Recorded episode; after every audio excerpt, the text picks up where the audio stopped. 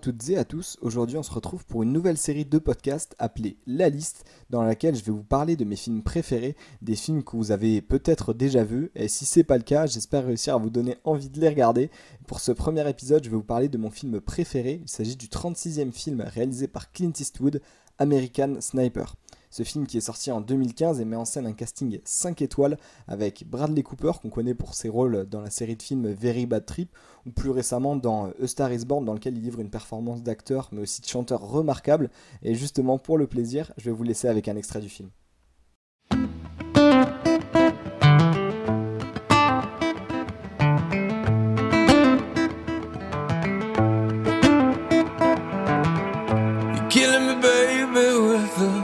things you do put me in the ground before we're through. Burning up this town, spending everything I've saved. Donc voilà, Bradley Cooper, l'un des acteurs les plus connus d'Hollywood. Et au casting, on retrouve aussi une autre star américaine, Sienna Miller, qui a joué dans beaucoup de grosses productions, euh, comme le deuxième G.I. Joe ou alors plus récemment Manhattan Lockdown. Euh, Manhattan Lockdown, qui était le dernier film euh, dans lequel apparaissait l'acteur Chadwick Boseman, qui jouait aussi Black Panther dans le MCU et qui est malheureusement décédé il y a quelques années. Et pour ce qui s'agit de Sienna Miller et Bradley Cooper, ils jouent respectivement euh, les rôles de Chris Kyle, sniper dans l'armée américaine ayant effectué plusieurs missions opérationnelles en Irak dans les années 2000, et Taya, sa femme et mère de ses deux enfants.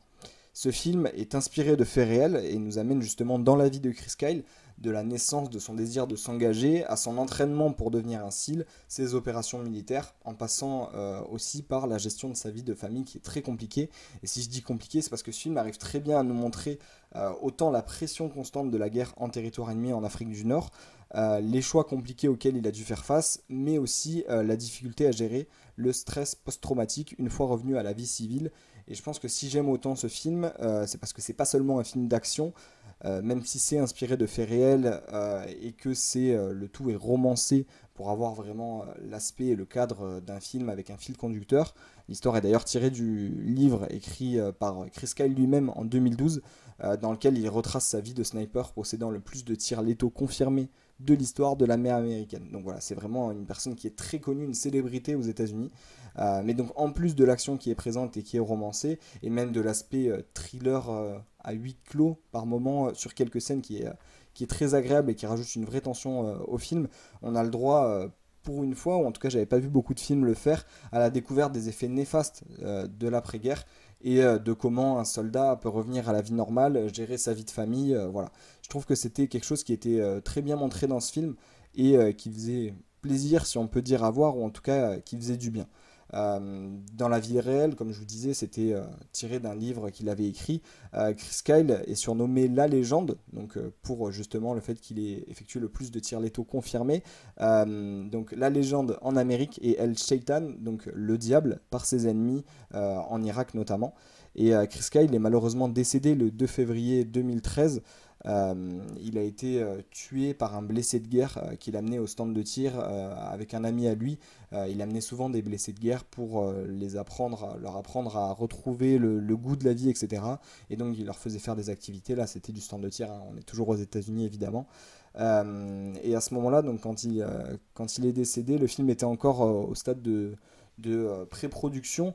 Euh, le tournage n'avait pas encore commencé, euh, mais ça a paru vraiment comme évident, autant pour Bradley Cooper que pour Clint Eastwood, qu'il fallait en parler dans le film. Donc ça apparaît même ces scènes dans le film.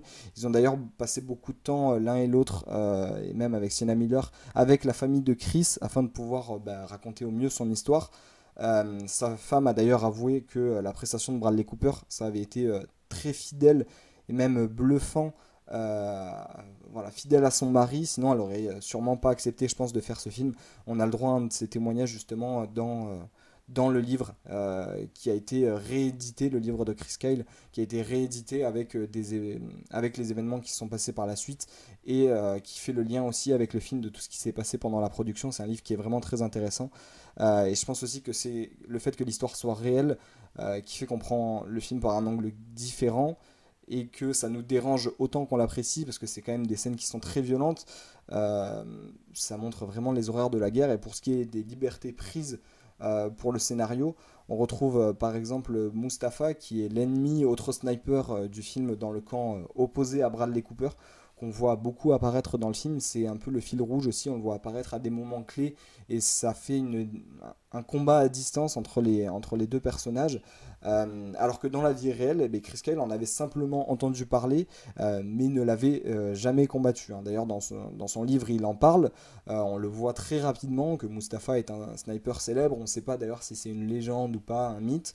mais il ne l'affrontera jamais et ça prendra juste la place de deux lignes dans le livre qui a servi pourtant euh, à, raconter, euh, sa vie. Mais euh, ça n'empêche pas que même s'il y a un côté romancé, c'est quand même un, film très intéressant. Et le livre est justement un bon complément au film. et c'est un très bon livre qui nous fait comprendre vraiment les horreurs de la guerre, bah, tout comme le film hein, d'ailleurs. Et la réalité de façon un peu brutale, mais utile à mon sens dans l'époque où on vit, où on peut plus seulement fermer les yeux et ignorer ce qui se passe dans plusieurs endroits dans le monde. Il y a des scènes qui sont assez trash, euh, si on peut dire, euh, qui euh, retournent, un peu, retournent un peu le ventre, mais qui sont pour autant super intéressantes et qui font prendre conscience vraiment de, ce qui se passe vraiment, alors qu'on ne nous en parle pas tellement à la télé, ou en tout cas de, moins en moins de, l'horreur de la guerre, et heureusement, sinon je pense que ce serait pas forcément accepté par tout le monde, mais de l'avoir en film et en livre, euh, ça permet d'accepter petit à petit ce qui peut se passer, même si on en a tous conscience, des fois on ferme un peu les yeux. Et euh, justement, avec ce film, euh, Clint Eastwood, je pense qu'il a fait un de ses meilleurs films avec Bradley Cooper qui. Ça se voit que les deux ont pris le film vraiment à cœur et qu'ils ont essayé de le rendre le plus fidèle autant pour la famille que pour nous, simples spectateurs. Donc voilà, je vais essayer de pas vous en dire plus sur le film pour pas spoiler ceux qui l'ont pas vu. Euh, mais si je vous ai donné envie, eh ben, sachez que vous pouvez le trouver euh, en streaming sur Netflix. Je vous encourage vraiment à le regarder. Et si vous voulez même aller plus loin après le film, de lire le livre, c'est pas une répétition que d'avoir vu le film et, lu le livre. Ça se complète vraiment très bien entre les deux. Euh, et je pense que c'est bien parce que ça gâche pas le livre, justement, qu'ils aient fait le film juste après. voilà, vraiment un livre et un film très intéressant et que je vous recommande. Voilà, bon, euh, c'est fini pour euh, ma critique de ce film. Euh, il y aura sûrement d'autres épisodes de cette nouvelle série appelée La Liste, où je vous parlerai de mes autres films préférés, dont justement A Star is Born fait partie. et d'ici là, ben, je vous souhaite une bonne journée et je vous dis à bientôt.